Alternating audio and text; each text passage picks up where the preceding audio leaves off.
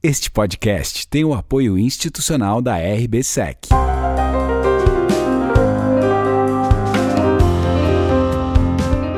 Podcast Bate-Papo com Felipe Ribeiro, o único podcast de FIIs, CRIs e securitização.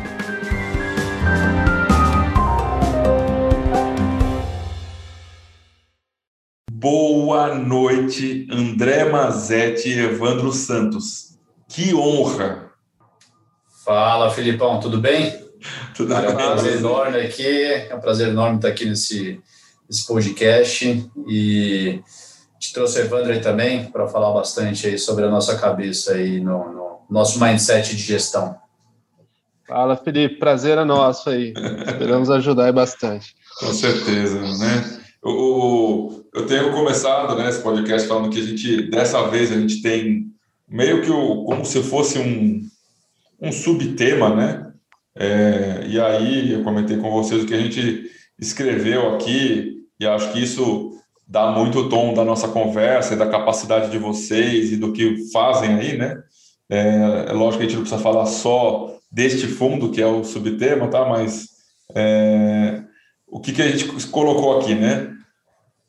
XP Asset, né? O FII com mais cotistas do Brasil, responsabilidade e capacidade.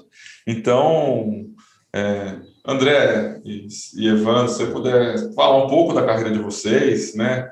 Ainda que brevemente, para as pessoas saberem um pouco do histórico também, o, o, o fardo de conhecimento que já carregam, né? Não, legal. Bom, primeiramente é um prazer e uma grande responsabilidade, né? Gerir aí um patrimônio de um número tão grande de investidores, né, do mercado brasileiro. Acho que é muito é muito do mindset da própria XP, né? Que, que vem com essa cultura aí de, de ensinar o investidor a, a investir melhor. É, bom, falando um pouquinho da, da, da minha carreira, depois o Evandro fala aí um pouquinho sobre ele. Eu eu tô na XP há quase cinco anos, né? Hoje eu toco aí os fundos, sou gestora responsável pelos fundos de papel, os fundos imobiliários de papel. É, então, meu foco aqui grande é crédito imobiliário. É, um pouco mais recente, a gente, a gente desenvolveu é, a estratégia de Fund of Funds, que era um veículo que faltava, de fato, na, na gestão da XP Asset.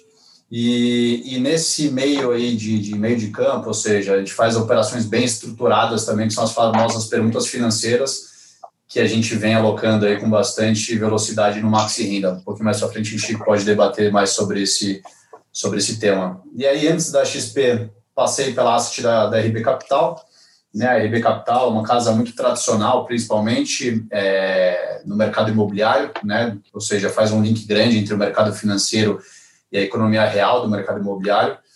Acho que também foi grande formador de ótimos profissionais que estão na indústria, como o próprio turma lá do né? O Flávio foi da RB também, o próprio Cláudio ali, que está na Mauá também, um cara é, super, super competente e capacitado.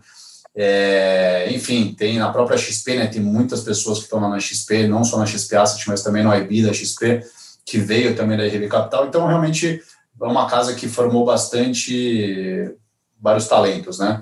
E antes da RB Capital, trabalhei né, quatro anos e meio lá na Asset, é, e antes da RB Capital, passei pela, pelo Family Office da turma da Ambev, né? Lá o Beto, Marcel e Jorge. É, trabalhei quatro anos também ali, foi um grande aprendizado. É, e antes disso também trabalhei um pouquinho na Deloitte, é uma consultoria aí é, famosa. É, basicamente isso. Legal. É, realmente, né? A, a, a, a RBSEC agora foi comprada pela Jaguar, né? Está numa estrutura diferente, mas eu sei de algumas pessoas que passaram por lá, né? Tem aí algumas, tantas, né? E, e eu me incluo agora nesse, nesse hall também, né? Agora eu estou aqui na Quatar, né? Então eu estou nesse hall aí também. E você? Especialista profissional. e você, Mr. Evandro, diga-nos. É, Felipe, eu, eu, tive um começo um pouco mais atípico, né? Acho que nem esperava tanto para o mercado financeiro, então eu fiz engenharia eletrônica, mas tinha uma cabeça um pouco mais acadêmica, fazia Olimpíada de Matemática, fiz até a Olimpíada fora do Brasil, então comecei uma carreira Aí um pouco sim, diferente, um pouco Ah. mais purista, vamos Aí dizer assim. sim. Mas Outro nível, né, cara? meu, meu estágio foi todo em programação, desenvolvimento de software e, e culminou que foi desenvolvimento de software para mercado financeiro, chamado ATG, não sei se todos conhecem, que é de é, algoritmos, high Sim. frequency e tal. E gostei muito do mercado, aquela coisa de sonho grande e tal, me encantou, comecei a trabalhar. Eu fui para o BTG, trabalhei mais com a parte um pouco mais também quantitativa, precificação, então, é, desenvolvimento de biblioteca lá para precificação de tudo, então, é, derivativo, opções, enfim, renda fixa. Depois fui para Capitalis, então também pessoal, que é da mesma escola RB, cabeção, né? né? Só cabeção, né? Isso aí, poxa vida, realmente. Então, o Capitalis é o mesmo fundador da, da RB Capital, da Rio Bravo, então vivi um pouquinho dessa escola e depois fui para a XP, também né, com esse sonho grande e tal, essa cultura né, de, de BTG, de garantia lá atrás e tal. Inicialmente trabalhei mais ali na, na corretora, então fazia BI de renda fixa e depois também a precificação de renda fixa. Então, dado que são ativos não padronizados, então um pouco hoje em dia meio artesanal ainda, né? Cada, cada papel é um papel, tinha que montar, enfim. E tive a sorte aí de final de 18, agradeço ao André também, de que me que fui lá para a Asset, então foi até um pouco assim, vamos dizer assim, de sorte que no outro ano o mercado bombou muito, né? Então cresceu muito e é uma honra aí estar participando desse crescimento aí, desse, desse trabalho todo.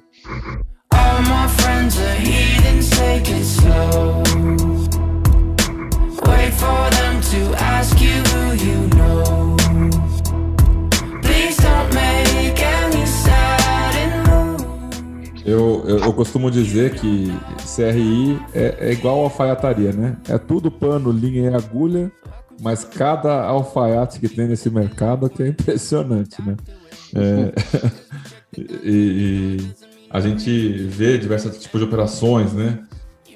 André, assim, o, o, como é que vocês veem aí esse movimento de será que um dia teremos padronização securitização aqui no Brasil? Porque a, a Debentures foi um parto, né? Parto da montanha, quase 10 anos da Ambima batalhando para conseguir formar uma minuta padrão de ordem de cláusulas, né?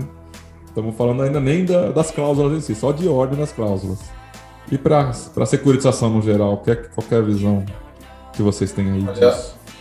Eu sei que o desafio é grande, mas eu sou bem otimista. Eu acho que essa, essa indústria vai evoluir bastante e tende, e tende a caminhar é, para esse lado, né? Porque eu, a gente conversa bastante, obviamente, porque pô, isso aí está no nosso DNA, né? A gente está sempre lendo o contrato, termo de securitização. E como aqui pela XPA a gente, estrutura muita operação também, são os deals que a gente coloca dentro dos nossos fundos, né? Então a gente perde muito tempo, né? A gente perde não, a gente investe muito tempo nesses instrumentos. Então é um que a gente chama, né, o jargão que a gente fala aqui, é, é, é o esgrima comercial, é o esgrima, pô, bota isso, bota aquilo. Então nosso sonho realmente é que isso seja que nem um produto, que nem um, um instrumento de derivativo, né? Um padrão, produto de prateleira ali, assim, assim, assado, e algumas condições básicas são realmente acordadas. É, isso vai baratear bastante o custo de advogado, sem dúvida nenhuma. Isso vai é, é, economizar um tempo gigantesco. Então eu sou bem otimista, né? Quando a gente olha para trás e vê o que a indústria evoluiu, é, pô, foi um belo avanço. Então acho que a gente está em constante evolução. Acho que o mercado, é, mesmo com, esse, com essa elevação de juros, a gente acredita que vai, vai, né, Selic, CDI vai, é, vai, ter um, vai ter um patamar ali terminal ainda saudável para a indústria, e isso vai fazer com que realmente é, é, a indústria evolua muito, ou seja, a quantidade de CRIs emitidos, etc., tende a aumentar bastante. Então, eu sou bem otimista em relação a isso, acho que e outra coisa que a gente sempre fala né, nos nossos calls trimestrais com os investidores, eu acho que cada vez mais é, é, é a securitização vai substituir é, é, é, o funding tradicional, velho, arcaico de FGTS, poupança, eu acho que isso vai ser modernizado né, por meio de mercado de capitais. É, então, de fato, tudo isso vai caminhar para uma padronização. Eu, eu acredito sim. Eu também, eu também, e sou um dos entusiastas desse tema. É, eu acho que a gente pode chegar num nível de quase que utilizar blockchain para isso, sabe? Mas a gente chega lá, né? São longos dias, né? É, Evandro, você que viu aí também né, essa parte de precificação, né? É, é, existe hoje algum lugar que a gente consiga trocar informação disso? Porque o que eu tenho visto, né, que muitas vezes quando vão negociar é, as casas, né? E eu passei isso lá no Fator. Às vezes não batia, né? O preço assim entre dois investidores institucionais capacitados, Sim, desenvolvidos, exato. vacinados, o preço não fechava, né? Qual que é o futuro para isso, né? Porque até chegar nesse momento que eu e o André estamos falando, tem, um, tem uma jornada, né? Como é que é Exato. a visão disso? Eu acho que começou agora, mas assim, começou, vamos dizer assim, para os papéis mais papéis com é, papai com mamãe, né? Então, ativos em CDI, que, que assim, a precificação é muito parecida com debêntures, está começando a haver uma, uma listagem ambima de preços, de padrão. Na calculadora você já tem vários papéis desses em CDI, que é uma coisa também que já não existia dois anos atrás, né? Agora, quando a gente começa a entrar é, seara mais de PCA, tem, tem aquela briga, né? Pô, a inflação é anual, mas é, já tem que ir colocando no preço o, a inflação que vai ter ano que vem, né? É, no sentido que, acho que, para quem não conhece, ah, a gente paga um aluguel fixo por ano, né? E daí, daqui um ano eu dou a inflação, 5% de PCA, por exemplo, e tal. Como que eu coloco isso na conta, né? Então, essa é uma briga que dá né, entre vários investidores, coloca, não coloca, SPCA já, enfim. E também não é tri tão trivial, porque você sabe bem, o CRI é um bicho muito vivo, né? O que, ah, colocou lá no, no TS um, um fluxo de datas, vai pagar juros e tanto de amortização, mas tem papéis com cash sweep, né? Que é, para quem não conhece, cash sweep é todo mês você apura um resultado, por exemplo, lá de loteamento. Então tinha que pagar mil reais por mês o papel. Mas passou 1.200 pela conta, então beleza, vai lá e, é, e acrescenta, né? Então é um negócio que pingou, você já tem que modificar a calculadora. A calculadora funciona para trás, então assim é um pouco complexo. Os papéis mais simples já estão evoluindo. Eu lembro lá quando está na precificação e em fórum Ambima e tal, mas ainda tem um, um desafiozinho pela frente, assim. Não é tão não vai ser não é tão automatizável, né? Vamos dizer assim. Tem, tem, visto aí né, um movimento muito forte né, do mercado, e isso vai ficar um pouco datado que eu vou falar aqui, né? Mas é, é, de, de inflação muito grande, né? E alguns fundos muito concentrados em inflação e concentrado em, em ativos de, de, de alto, alto yield, né? High yield mesmo, né? Uhum, mudou uhum. bastante a indústria, né? Porque o, o, antes você tinha um, um, um médio dividend yield da, do, dos fundos, e quando esses fundos entraram forte e aumentaram seu tamanho, mexeu com a indústria, né? Como é que, como é, que é a visão de vocês aí, Mazete? Como é que vocês estão, estão olhando isso daí? e eu vejo com bons olhos, tá? Não estou achando ruim também, tá? É só que mexeu com a indústria. É o que você falou, né? Como se tivesse entrado de uma vez só, única e muito forte, uma categoria nova, né? É, porque a gente olhava na indústria alguns fundos, todos, né? Alguns um pouco melhores, outros piores no, no, na relação risco-retorno, mas sempre com aquele retorno bem comportado, né? CDI alto, então você tinha ali aquela taxa, é, aquele, aquele dividend yield muito estabilizado. E aí você foi, a gente foi vendo um, um seguinte é, movimento, né? De 2016 pós-impeachment Dilma, quando começou ali Michel Temer, fazendo, né, iniciando as reformas, né, acho que o mercado ficou muito mais otimista, por consequência já começou a ter uma redução forte de Selic, a gente começou a ver um movimento migratório né, para fundos imobiliários. E aí começaram a surgir realmente esses fundos mais high yields, principalmente esses fundos mais voltados à inflação. E aí, bem realmente, um pouco antes de pandemia, e acho que isso se intensificou bastante também ao longo de 2020, inflação começou a ficar bem descontrolada, é, e aí, obviamente, aqui uh, a gente tem uma política monetária né, que teve que realmente é, gerar um estímulo, então derrubou ainda mais os juros, e aí começou a descontrolar de fato a inflação, e esses fundos foram beneficiados na veia, né? Então, a gente começou a ver o câmbio descontrolado, né? Ou seja, o real desvalorizou bastante por conta de vários motivos, mas acho que um, um, um motivo muito importante juros baixos começou a gerar fuga de investidor, crise também, obviamente, né, gerou fuga de investidor, e aí, pô, dólar né, é, é, influencia bastante commodity, por consequência, IGPM. Então, como todo mundo sabe, ou para quem não sabe, as carteiras de loteamento e carteiras imobiliárias, elas rodam a IGPM, né, a grande maioria. Rodavam, né? Agora tá, tá, as novas a gente tem visto mudar um pouquinho esse indexador. Já deu medo nas pessoas, né? Já deu um medinho.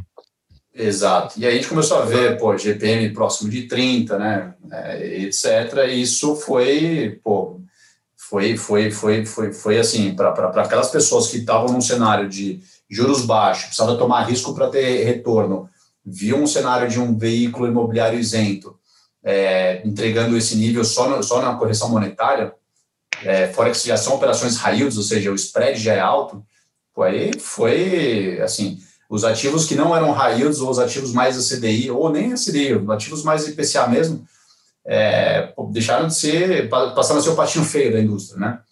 É, e aí, por consequência, a gente viu um secundário sendo duramente afetado, né? O que, que eu quero dizer com duramente afetado?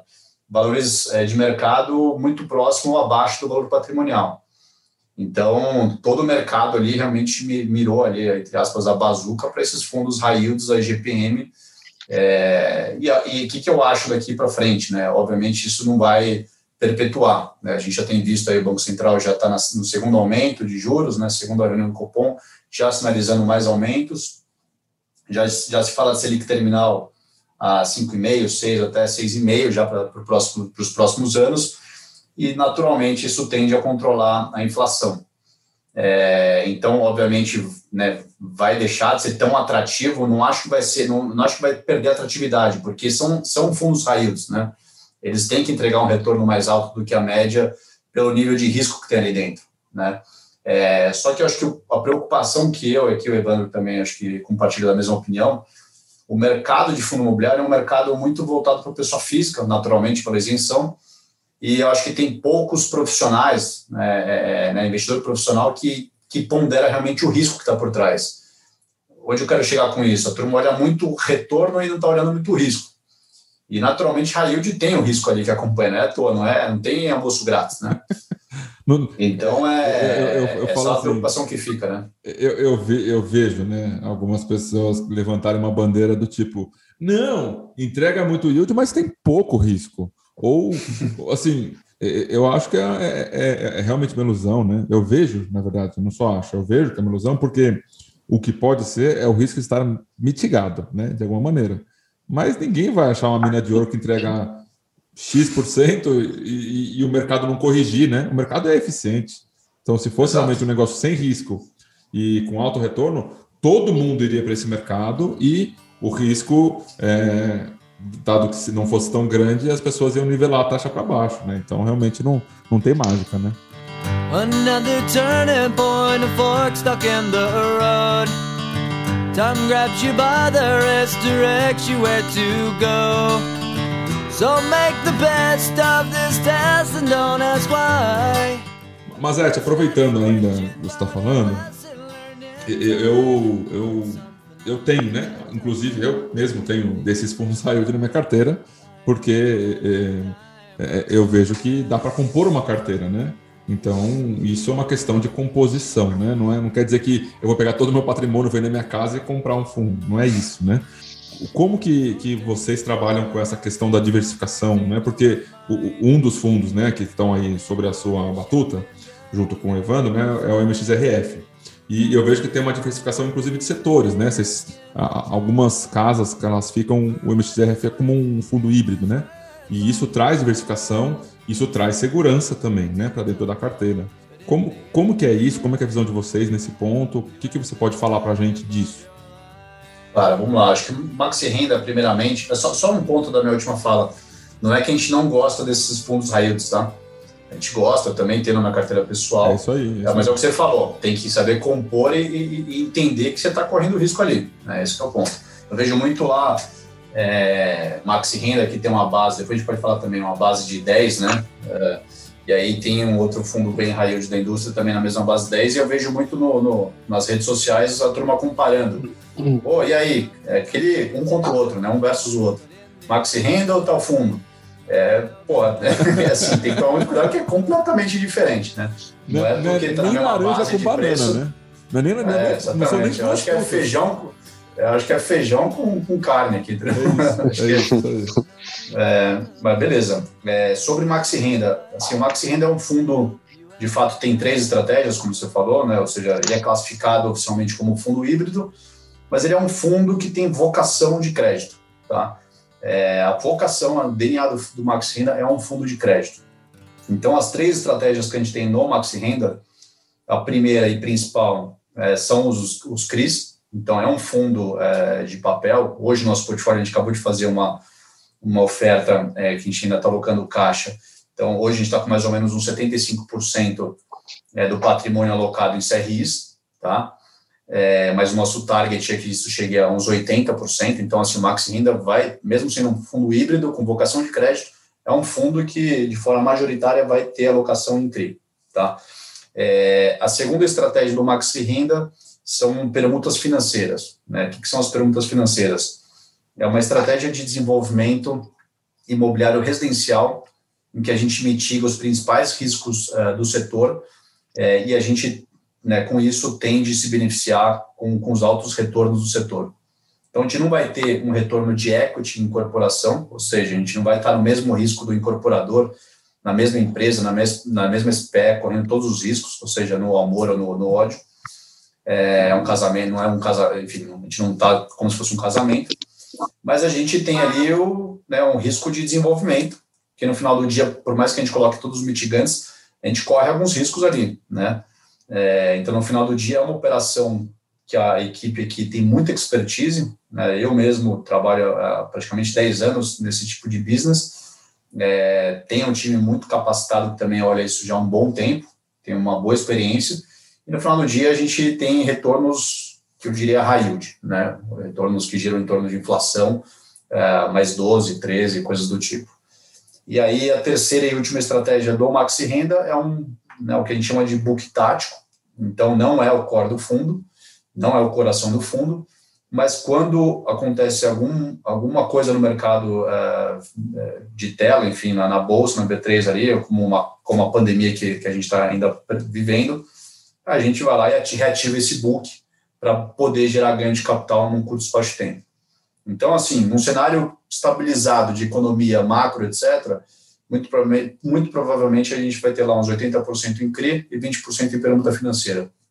Pô, teve uma crise, alguma coisa que a gente vê que está tendo desconto em excesso é, no mercado de fundo imobiliário, aí sim a gente vai fazer caixa, se não tiver caixa, para poder é, é, comprar fundos que a gente entenda que esteja mais descontados do que os seus fundamentos.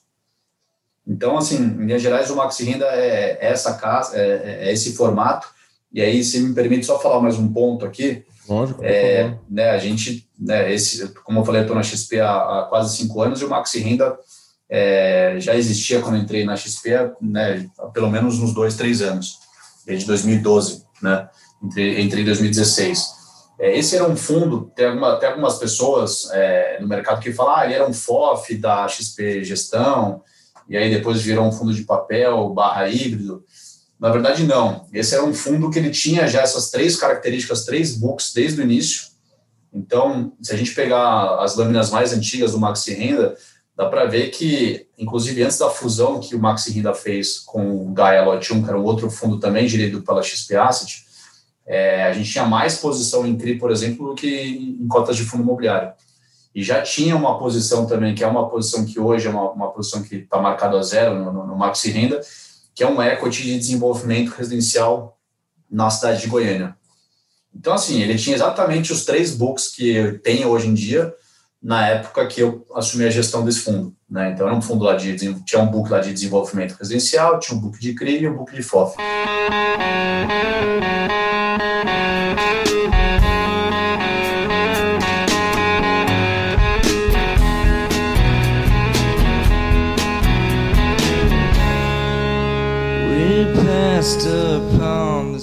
Isso aí, eu, eu acompanhei, eu, eu tava na Gaia quando o, o XP é, deixou, XP Gaialote deixou de ser XP Gaialote, né? E, e acompanhei um pouco aí dos bastidores também. Evandro, me diz uma coisa, o, o, o Mazete ele, ele tracejou muito bem aqui essa questão do, da, das estratégias, né? E aí, então, assim, eu vou pegar aqui agora o técnico, né? o técnico. As pessoas, né, em sua maioria, e vamos dizer que é, de um ano para cá são 1 milhão e 100 pessoas, de três anos para cá são 1 milhão e 100 pessoas novas investindo em fundos, né? A gente é 250, estamos com quase, mais que 1 milhão 350, já bateu 1 milhão 360 pessoas, Isso. né? É, essas pessoas, elas não, na sua maioria, né, não, não sabem essa palavra diversificação, né? Ou por, por outra, né? Descorrelação, né? Então, tendo um fundo como esse, que o Mazetti tracejou perfeitamente, são três estratégias diferentes, sendo que a estratégia de CRI ela já é super diversificada por si só, né? Você tem mais de 40 CRI, certo? Quase 50, é isso? Mais de 60. Mais de 60. Quase 70. Então é. é. super diversificada, né? Por si só, já é uma, já é uma estratégia uhum, uhum. diversificada. Estratégia de permuta também diversificada e a estratégia de, de tática de, de, fundos também. Qual que é a importância de uma descorrelação entre ativos para uma carteira? Tá, vamos lá. É, eu acho que até vale frisar uma coisa ainda mais diferente do Maxi Renda, até nessa questão da fusão ainda, é, diferentemente da, da, regra da CVM, que limita 10% do PL a um determinado papel, determinado risco, Maxi Renda tem um adicional que, que é limitado a 5%, tá? Então, contribui ainda mais para a diversificação natural da, do, aqui do fundo. E o Felipe sabe, acho que é, uma frase já batida, diversificação dos únicos almoços grátis né, do mercado financeiro. Então, qual é a importância, né? Na, na teoria, né, o que quer dizer? É, se, eu, se eu tenho dois ativos que, re, que tem um bom retorno, beleza, continua tendo bom retorno. Mas se um falhar, se eu tiver uma descorrelação, pode ser que um outro ajude a compensar, né? Que esse que é o grande, o grande almoço grátis, né? Então, é, se eu tiver ativos descorrelacionados, pode ser que na, na soma ali eu, eu me saia bastante melhor do que se eu tivesse muito em um ou muito em outro, né? Como que a gente faz na prática um pouco dessa, dessa descorrelação e dessa, e dessa é, amplitude de papéis e tal, é, é, variabilidade? Então, a gente procura separar em bastante setores. Então, setores que vão sofrer diferente, é, de forma diferente, em ciclos diferentes. Então, uma coisa que a gente gosta bastante, já viu o Felipe citando lá, clássico, né? Howard Marks, né? Então, é, o mercado é cheio de ciclos, né? E crédito é um negócio que não é, ah, o balanço hoje está muito bom, ah, daqui dois, três anos a gente já não pode garantir. Então, papéis mais longos, por exemplo, a gente gosta mais de aplicar em setores muito, a gente chama aqui defensivos, né? Então, setores que vão sofrer menos, setores que sofrem menos de disrupção. Então, até vi o um artigo ontem, né? Ah, Yahoo quase comprou a Google, desdenhou de comprar o Facebook, enfim, mas foi uma tecnologia que foi, foi é, praticamente destruída, né? vender, vender na bacia das almas. Então, assim, quando a gente pega, ah, mesmo que o balanço é bonito, enfim, a gente varia entre diversos setores, há empresas também que sofrem menos com, a, com essas é, variabilidades do ciclo, empresas que precisam investir muito menos. Por exemplo, ah, são empresas que precisam investir muito toda hora porque um concorrente chega, enfim, a gente sabe que uma hora não necessariamente todo mundo vai, vai aguentar né, essa toada. Né? Então, a gente diversifica assim também é, entre setores, como que eles reagem entre ciclos, enfim, que eu acho que é, no crédito não adianta olhar só o agora, né? só o balanço bonito hoje, mas como que isso vai ser, se o dólar subir, ah, as importadoras é, reagem bem, mas os exportadores reagem mal, enfim. Então, assim, a gente procura, assim, não só falar que é diversificação, mas de fato, né? Cara, mudar um ciclo aqui, colar como que, como que isso vai afetar aqui, quem a gente dá crédito, né? É um fundo imobiliário, mas no fundo aqui, igual o André falou, a essência é crédito, né? Então, a gente olha muito, muito isso todo o tempo, tá? Eu aí agora eu vou fazer uma pergunta. Se vocês não quiserem falar do tema, tá tranquilo, tá? É, eu, eu gosto muito de analogias, né? Para mim, analogias facilita muito para o investidor que está iniciando, né? E eu vejo que muitas vezes tem pessoas que procuram, né? Tá procurando uma pessoa para casar, né? Daí encontra uma pessoa, não encontra, não deu certo. daí encontra outra, não dá certo, até que ele encontra uma que dá certo, mas as experiências anteriores que não deram certo são fundamentais para que aquele relacionamento futuro dê certo também, né?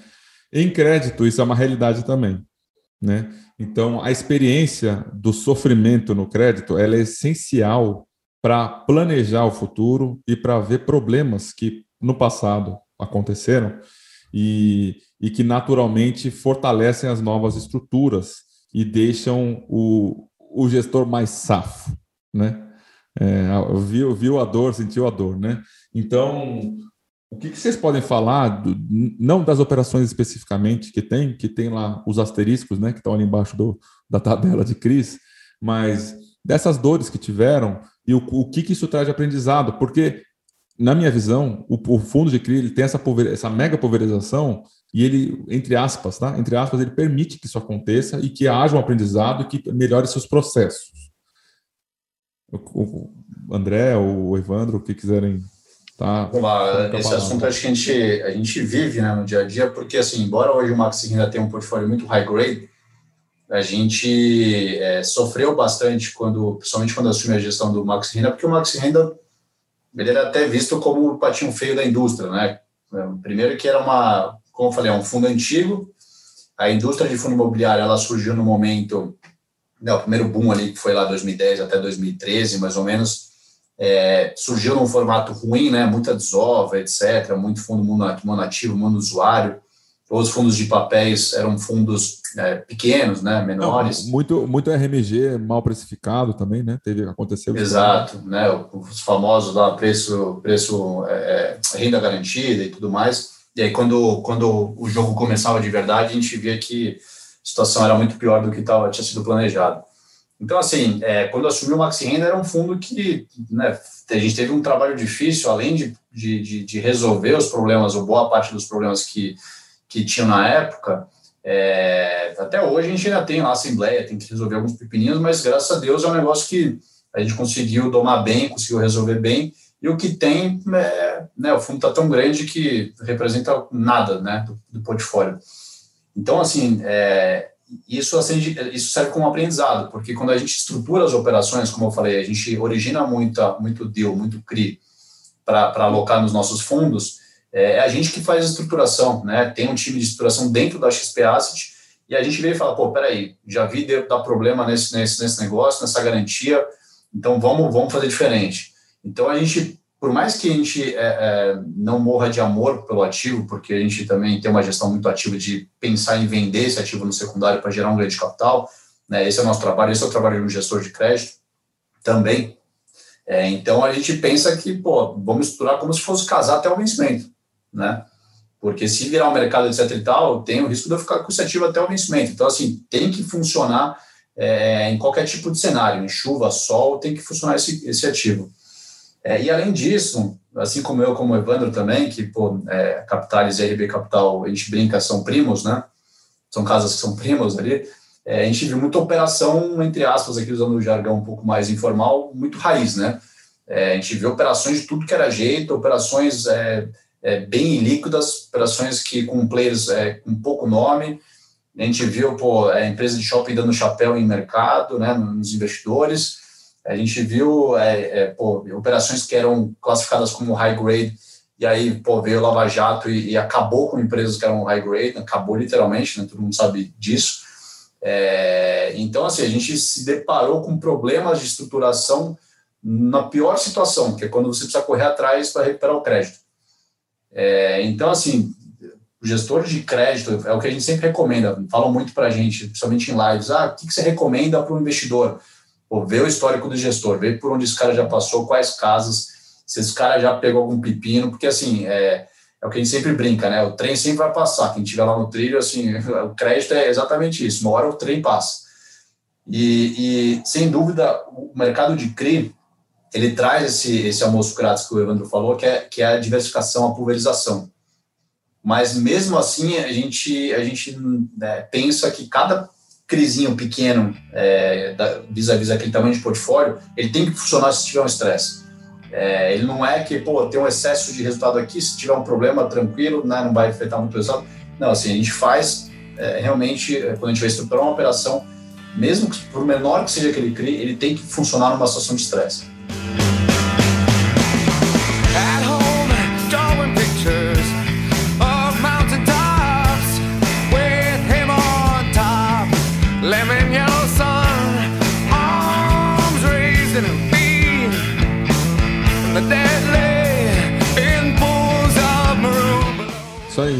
Eu, eu lá no Fator entrei em março.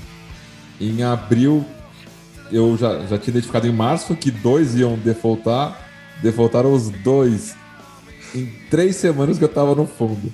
É, é realmente dói, né? Porque é onde a gente gasta mais tempo, né?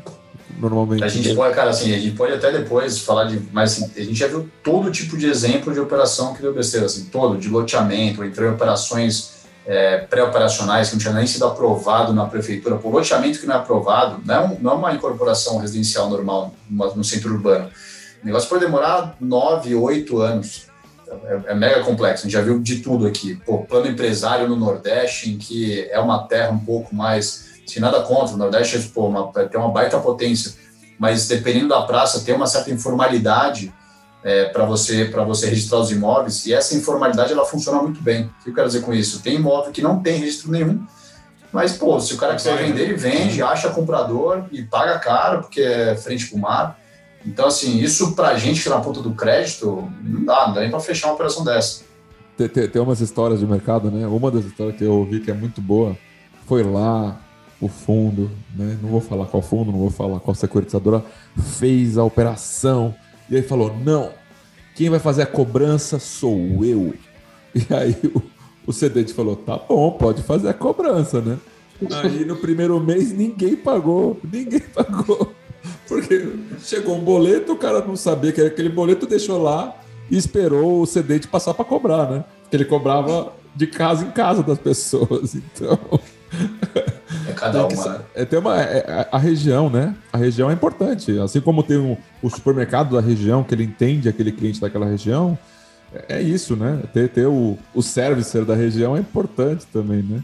E, e... O Brasil é complexo, essa que é a verdade, né? O Brasil é, é, cada estado é equivalente a um país, assim, quando você vai comparar com, né, com é o mundo. Isso, é isso. Então tem cultura diferente, tem pô, práticas diferentes, tem formalizações diferentes ou, ou, né, ou a falta de formalização não é para amadores, não.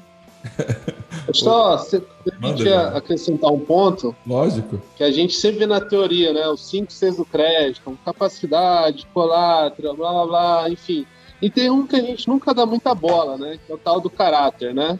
Esse então... é o que eu dou então- mais bola, tá? Esse para mim é o que vai. Não, exato. Assim, que a gente vê, não, o fluxo de caixa bate, não, a cobertura de juros é boa, o EBITDA é bom. Então na prancheta tudo cabe, né? Então na planilha ali. E eu acho que, o, graças a Deus, assim, a gente não passou nem o default nem nada no passado, mas é, teve gente que foi pedir para alguma carência, alguma coisa, e ali o caráter a gente viu que aflorou demais, demais. Então, gente você sabia que não precisava, que fazia, fazia jogo difícil, mas não precisava, enfim, não, tinha capacidade, sacava na física um dividendo gigante, mas não queria pagar um PMT de juros, enfim. Então, acho que um aprendizado, assim, um dos grandes que eu levei dessa crise é quando você sai um pouco da, de fato ali, é, eu gosto de matemática, né, da, da conta ali, que fecha a planilha, mas o crédito também é muito disso, né, então, crédito sabe, né, assim, com a confiança, então, um aprendizado, assim, gigante que eu tive aqui, né, nessa crise, assim, o, o, o quão pesado, o quão preço que isso faz. É, no, no final, né, eu uso uma frase que eu nem sei quem que falou, mas eu tô repetindo, ela acho muito boa. CNPJ é feito de CPF. Não tem outra coisa, gente. CNPJ é feito de CPF. Eu, eu, lembro quando eu era estagiário ainda, a gente fez uma operação lá, fizemos do diligence, não conseguimos captar que tinha um, um laranja lá. Meu amigo, dá um trabalho que não é brincadeira. Não é brincadeira. E aí eu queria aproveitar, eu lembro é, ouvir de vocês, né, que, que, tiveram essas experiências dolorosas, né, e que aprenderam com elas, né, assim como eu também tive quando estava no Fator, quando eu também estava na Gaia, também tive essa experiência. Eu lembro que quando eu era estagiário, lá atrás, eu ouvi uma frase que marcou muito para mim, que uma pessoa de renda variável falou: "Não, crédito, crédito é binário. Ou é tudo dá certo ou é tudo dá errado. não tem meio termo. Vai executar garantia, não tem garantia, daí não sei o quê. Então, assim, a pessoa é um pouco pessimista, né, com crédito. E, e eu vi ao longo da minha história que não é bem isso, né? Vocês confirmam isso para mim? Não, não é desse jeito que, que aquela pessoa falou? Não, acho que concordo com você, Felipe. É, e eu, eu, foi exatamente esse ponto que o Evandro falou. Né? É, tem, um, tem alguém por trás tomando a decisão ali. Então, a gente já se deparou com situações é, em que, pô, sei lá, a operação estressou, deu algum problema, né? Tava, não adianta puxar a corda senão da história, a gente não pode estourar a corda se, se, se der para resolver sem estourar a corda. Então, pô, a gente viu que tinha caras ali, que pessoas por trás da operação que, ó, vamos resolver, mas você precisa me ajudar também, sei lá o que, tal, tal, e a gente conseguiu sair dessa juntos, entendeu? É, pô, deu uma alongada, fez uma, fez, exigiu contrapartidas, tudo tem que ser é, ponderado, né? Ou seja, não adianta, por exemplo, se a empresa está apresentando problema, só pedir, ó, você tem que me dar prazo, você não vai aumentar a taxa, você é, não vai me cobrar nenhum waiver fee, né? Nenhuma taxa por estar por, por tá renegociando. Eu falei, tá bom, beleza, você está ganhando tudo isso, o que, que eu tenho em troca? Então, assim, tem que ter um ganha-ganha, né, em tudo. Não adianta é, é deal perfeito para uma parte e horrorosa para outra. Então, é um pouco do que o Evandro falou, assim, quando tem gente de mau caráter, é isso. Aí pode ser binário. Mas é por isso que no processo de, de diligência, nas reuniões de originação, a gente pega muito isso, né? Olho no olho, vê como é que é o cara, faz um cross-check ali do, do, do, daquela pessoa, pega referências da empresa, se pô, já, deu, já deu algum calor ou não no mercado. É, e até o processo de estruturação também, é, quando a gente está estruturando ali a operação, a gente percebe um pouco de como é que a companhia age. Daí a gente vira, eu falo muito com o Evandro, fala, pô, Evandro, isso aqui se já está dando, dando essa dor de cabeça agora, imagina se a gente precisar discutir alguma coisa mais difícil ali na frente. Cara, vamos derrubar isso aqui. Então, é, é, é super delicado acontecer isso, né? Você já está lá em fase de estruturação, já gastou com advogado, mas acontece a gente derrubar a operação porque pô, é, é, o caráter que a gente está descobrindo ali que, é, que, é, que é, não, é, não era exatamente o que a gente pensava. Teve uma operação. Eu acho que. Manda, Evandro, manda. Não, desculpa, é, choveu um pouco no molhado, né? Eu acho que também crise assim sempre aflora muito isso, né? Crédito é muito monitoramento, né? Então acompanhou demais. Eu, acho, eu lembro que em março, né, André, a gente mesmo que esses 70 papéis, a gente sentou um por um, olhou, né? Apesar de a gente já acompanhar, mas de novo, a gente de novo, olhou um por um caixa tal, como faz, alguns que eram mais linkados a projetos, com algum risco de obra, ligou um por um, como tá, a obra tá andando, estão te pagando, enfim e tal. E alguns que a gente viu que, cara, não, ele fala, não, tô segurando, tô conseguindo segurar a bronca e tal, mas sim, passava mês o negócio dava uma uma, uma piorada, diminuir algum fluxo, alguma venda, enfim. Mas, assim, tudo a gente conseguiu a tempo hábil é, o que precisou, conversar, enfim, entender. Então, de novo, reforçou a importância, né? Monitoramento, monitoramento, monitoramento mesmo em qualquer operação de crédito, né? Ainda mais as nossas são mais é, estruturadas, né? Então, vamos dizer assim, né? Então, a gente tem algum grau de liberdade, vamos dizer, para modificar alguma coisa aqui e acolá né, nas operações. É, o, o, essa palavra, né, crédito, né, ela vem de acreditar, né? A gente estava fazendo uma operação recentemente lá na, na RB Securitizadora. Chegou na hora de, de, de, liquidar. O cara falou: Não, mas veja bem, aquele FII que a gente combinou de pagar para a securitizadora, podemos pagar metade? A gente falou assim: Pode parar. Daqui não vai continuar. É Daqui não vai continuar. Não, veja bem, que não sei o quê. Quando vem com veja bem, no, quando tá bom, imagina quando tiver ruim, né? Então. É, Exato. É, é, a gente passou coisas muito parecidas, né, né, André? Tipo, o cara colocou aval dele, com obrigação, enfim, daí na hora de liquidar, não, veja bem, tira aqui, vai dar tudo certo esse projeto. Pô, cara, vai dar tudo certo, então. Não coloca na venda, pô. Qual o problema, né? Então. Não, a gente vê de tudo, assim, é, porque é, é, isso, né? Assim, o fundo hoje é muito grande, então a gente, quando vai fazer uma operação, a gente tenta sempre ter a, o voto ali no papel, voto ativo no papel, ter, ser majoritário, ou quando não for uma operação 100% nossa. Mas é, na crise mesmo, pô, se deparou com situações em que é, tem muito oportunista, né? Eu acho que a gente viu bastante isso, principalmente nas lives dos gestores de tijolo também, setores que nem foram tão impactados, ou pelo contrário, foram beneficiados, e o cara tentando renegociar Basete, aluguel. Teve um escritório de advogado de mercado de capitais, o cara tava renegociando, cara. Assim, Sim. nos grupos. Ninguém mais né? quer fazer operação com ele. Poxa, teve, teve, teve, tinha um, um, um, grupo que eu. Tem alguns, né, que eu participo desse de fundo imobiliário, mas veio tanto meme do cara, mas tanto meme, assim. que situação. A pessoa se coloca na situação, né? Porque alguém tomou a decisão de pedir, né? Alguém Exato. tomou. Não, peraí, eu vou tomar essa decisão, eu vou pedir. Meu amigo, tem que, tem que, tem que medir as consequências, né? O efeito colateral. Mas é só fechar ali o exemplo tá, que eu ia chegar. É, tinha uma operação que, pô, assim, de fato foi impactado, de fato, o setor. Era uma empresa que tinha condições de pagar, mas foi duramente afetado pelo, pela crise. Mas a gente, pô, né? E tem essa questão, essa veia mais investigativa também no crédito, né? A gente tem que estar sempre atento para tudo, né? não só nossa operação, mas ver como é que está o cara, como é que está se comportando, se comportando, o que o Evandro falou, sacou dividendos para caramba, mas a gente viu que o cara tava lá comprando um avião, etc e tal, é, barco, iate, e o cara... É verdade, Red internacional para comandante do iate dele, de não sei quantos pés. Então, assim, tem que estar tá muito esperto, tem que estar tá muito esperto, porque você tem que sempre esperar o pior. Realmente, é, é, é um, o ser humano ele é criativo, né? Porque realmente, cara, não querer pagar. Lidar com pessoas nunca é fácil. É. Slip inside the eye of your mind. Don't you know you might find a better place to play? You said that you've never been, but all the things that you've seen. Vamos falar um pouco do, do da assim, né? É o fundo com mais cotistas, né? Disparadamente, assim, é, é, ocupou essa posição é, rapidamente nos últimos dois, três anos, né, André? Assim, vinha com um número menor, mas aí realmente teve um crescimento. É, e tem mais, mais cotista que muita empresa, né? Tem mais acionista, entre aspas, do que muita empresa no Brasil, né?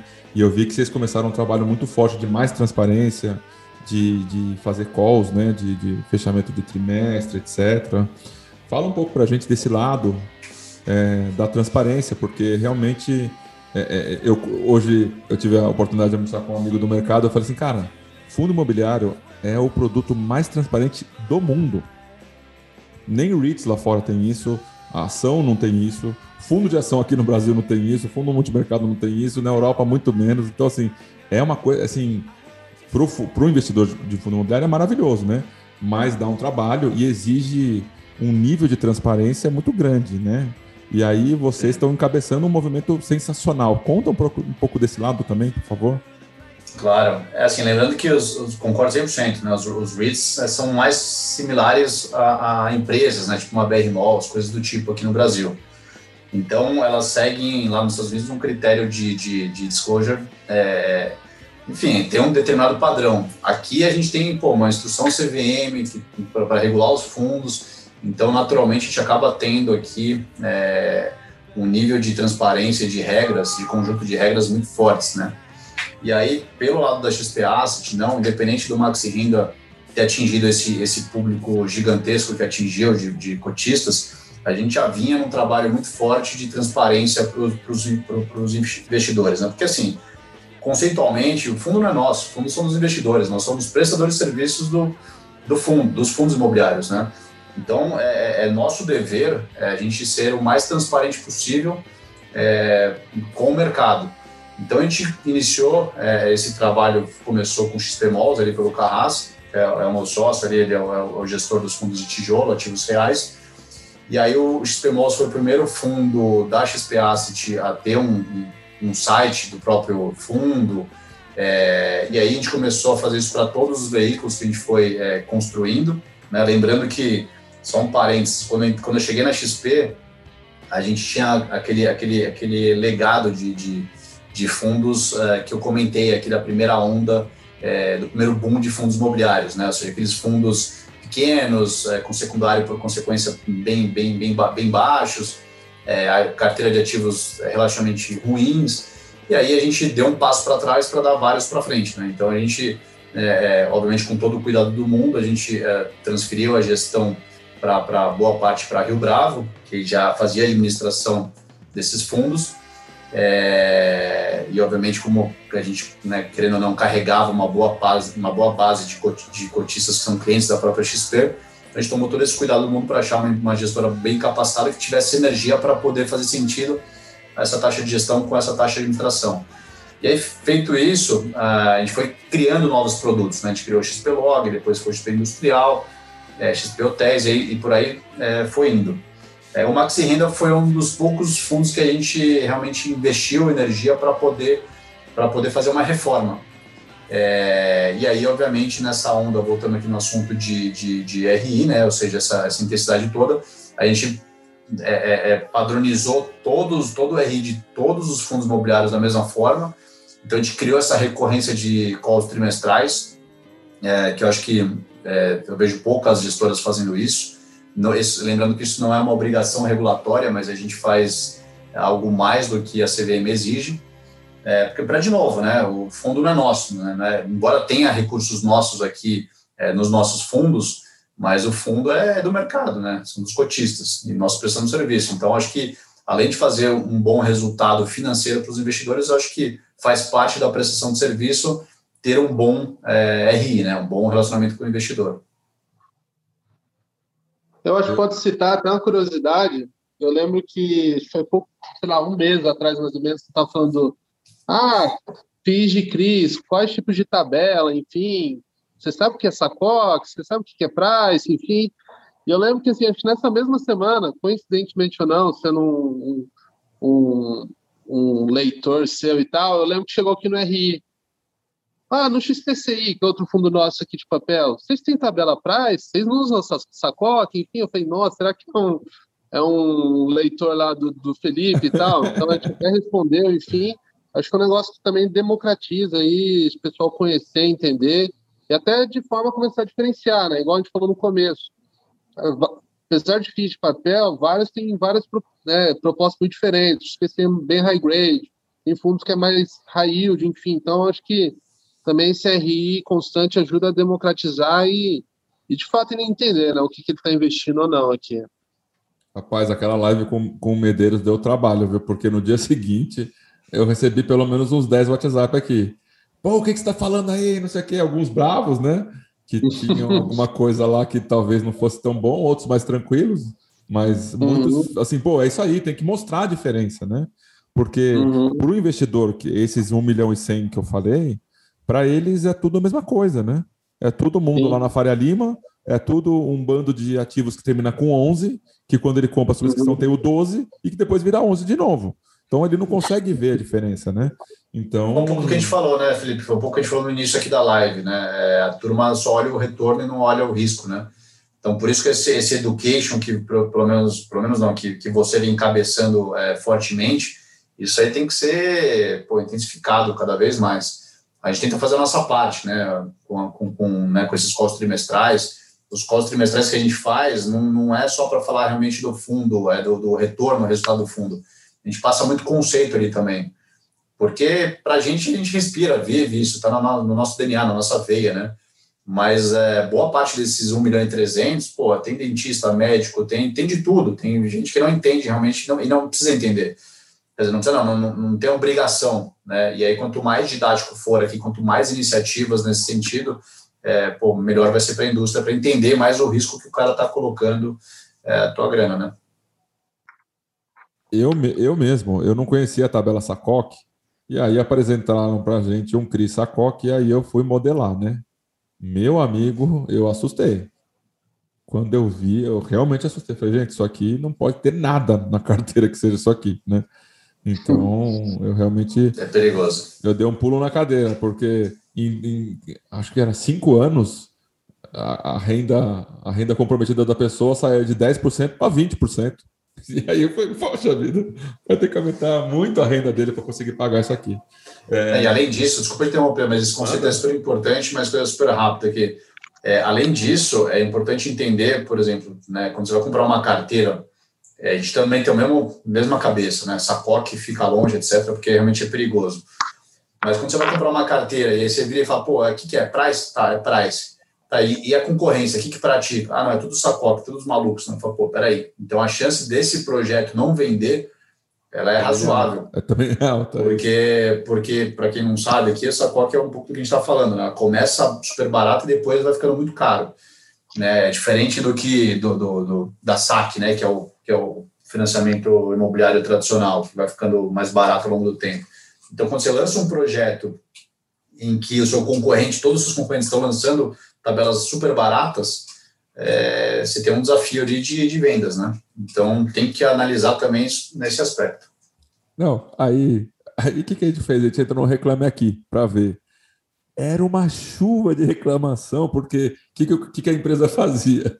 Ela fazia a tabela Sacoque, e depois ela vinha e recomprava o lote do cara e botava para vender no stand do lado. E aí era um, era um looping de venda de lote e as pessoas não conseguiam construir porque não conseguiam pagar impressionante, assim. Então, é, é, é, é, o que vocês falaram, né? Assim, o, o, ser humano ele tem uma capacidade, né? De e você percebe no momento da estruturação. Ali já dá para sentir bem, né? Com a quantas anda aquela aquela pessoa, aquela empresa, né? A gente está aproximando aqui de uma hora é, é, da nossa conversa. Passa rápido, né? Nem parece que foi que já foi tudo isso, né? Pô, é... demais. Evandro, o, o, eu sou entusiasta, né? O, o Rodrigo França, que, que hoje está na Devan, ele é um estatístico, né? E, e, e eu sou entusiasta desse tema, dessa é, é, de utilizar robôs, né? Como você falou que fez alguma coisa nesse sentido, né? Para lá atrás, né? E, e, eu vejo que o futuro, né? Não sei se hoje, daqui um ano, dois anos, é ter tudo o máximo possível automatizado, né? O, o, o quanto que você vê que, que isso pode impactar no futuro dos fundos de CRI e, e, e, ligado também à transparência, né? Porque se você tem processos e controles automatizados, você consegue ter uma condição de fazer um, um, um relatório todo mês, no primeiro dia do útil do mês, no segundo dia útil do mês, e se organizar suficiente com poucas pessoas para fazer um relatório trimestral, porque isso, isso eu tenho certeza que se vocês não fossem organizados, vocês não conseguiriam, né? Então, o quanto que você vê que essa, essa veia de programação e de controles e processos impacta, principalmente no fundo de CRI, que tem tipo 70 CRIs? É. Do lado do trading, eu acho que a, a liquidez está crescente, né? Então, eu acho que não sei se já foi isso em grande escala, ter fundo de bilhão, acho que hoje em dia que tenha que, que o mercado comporte liquidez né, para esses robôs, porque precisa de muita liquidez, né? Então, para abertura de mercado, fechamento, enfim, tem N estratégias, né? E ainda, querendo ou não, quem faz preço no mercado de equities ainda é muito institucional, né? E aqui não, varejo. Então, ah, o yield veio mais rápido, é mais alto no mês, porque o GPM vai estourar. Então, todo mundo vai. Mas, sim, o, o institucional que faz um preço melhor, vamos dizer assim, estou falando que é correto, tá? Mas o mercado é enfim. Mas, sim, eu acho que tem algum chãozinho ainda para conseguir ter fundos grandes, assim, que consigam fazer boas é, arbitragens, enfim. Lógico que tem algumas arbitragens mais óbvias, né? Ah, o fundo está muito acima da patrimonial, faz emissão patrimonial, esse tipo de coisa que a gente está vendo muito, né? Uhum. É, não sei, não sei se vai ter um fim aí com, com a inflação mais comportada, principalmente com o IGP mais comportado, mas é, é uma veia, mas tem, eu acho que tem uma certa capacity, né? Mas aqui dentro, na gestão mesmo do dia a dia, vamos dizer assim, é um negócio que a gente tenta, assim, lógico que é, ao máximo começar a tentar extrair algo disso mesmo, né? Então, automatizar a rotina, igual você falou, entender behavior de carteira. É... Eu sei, assim, acho que a gente chegou ao ponto ainda de fazer um machine learning tal, que vai Falta bastante dizer né? uma carteira, enfim, mas é. é um negócio que eu sou bastante entusiasta, eu gosto assim, a rotina é gigante aqui, né? O tanto de coisa, mas eu sempre vou aqui no final de semana, vou, vou dando uma brincada, enfim. Mas é um negócio, principalmente com, com os analistas aqui, eu tento ao máximo a gente começar a fazer isso, entendeu? Até acho a gente tá, já estava em call agora, soltaram um relatório super legal aqui interno, que vai, faz aqueles é, crawling sites dos relatórios, enfim, cara, eu, eu, eu, em particular adoro esse tipo de coisa, e eu acho que, mas é um mercado que tem um espaço gigante mesmo para fazer isso, né? O que talvez é um pouco que a gente falou no começo é robôs precisando de alguma tipo de padronização, né? Vamos dizer assim. Então, cada relatório às vezes está uma informação num lugar, enfim. Talvez avance para a indústria que naqueles relatórios obrigatórios, né, de Ambima e tal, CVM, que certas coisas têm que ser mais padronizadas, né?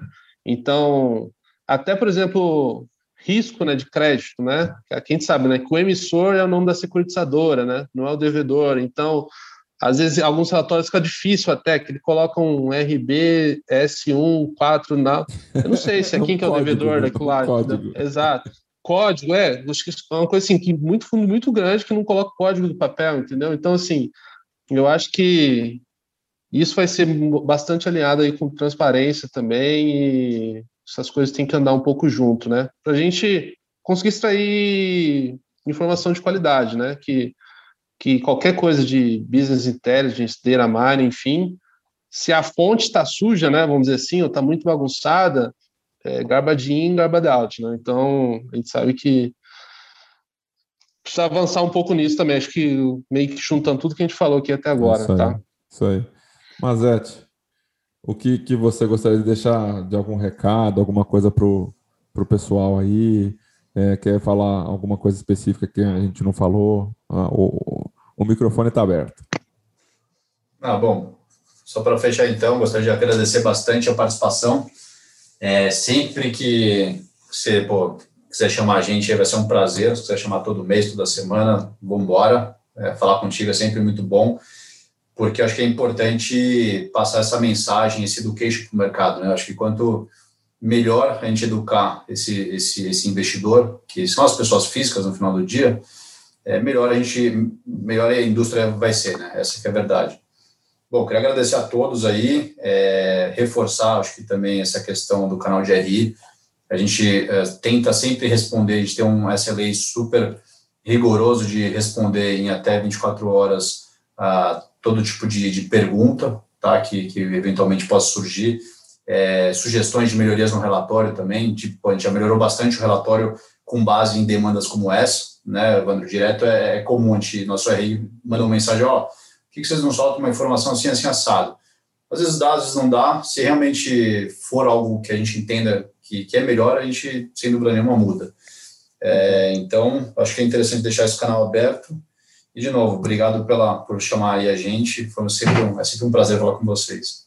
Valeu. Evandro, algum recado para pro, os MXRF lovers? Que tem um monte, né? Ca... Vocês sabem, né? Vocês sabem que tem os tem, defensores. Tem até tem camiseta. Tem até camiseta. Não, acho que o nosso recado é a gente busca ser mais, mais transparente possível e, de alguma forma, educar, é, ajudar a educar né, o investidor brasileiro, né?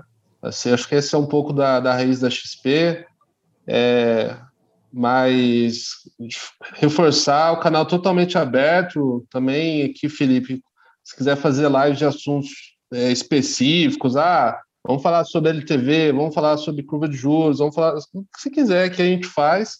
A ideia é deixar todo o canal aberto e reforçar o nosso RI, igual o André já falou, e tudo que é melhoria, é o que a gente vai abrir acho que em relatório, o que for, sei lá, que a gente acha estratégico, enfim, de sensível, alguma forma né? pode, for sensível, pode, dá, pode influenciar na gestão. Então, é isso. Passou muito rápido aqui. Gente... É rápido, é rápido. Outro dia eu convidei uma pessoa e falou assim, mas uma hora? O que, que eu vou falar uma hora? A hora que deu uma hora, ele falou, ué, já foi. exato, exato. Preciso falar um monte de coisa, né? Obrigado, viu, gente? Um abraço para vocês. Valeu mesmo. Valeu, um abraço. abraço Obrigado.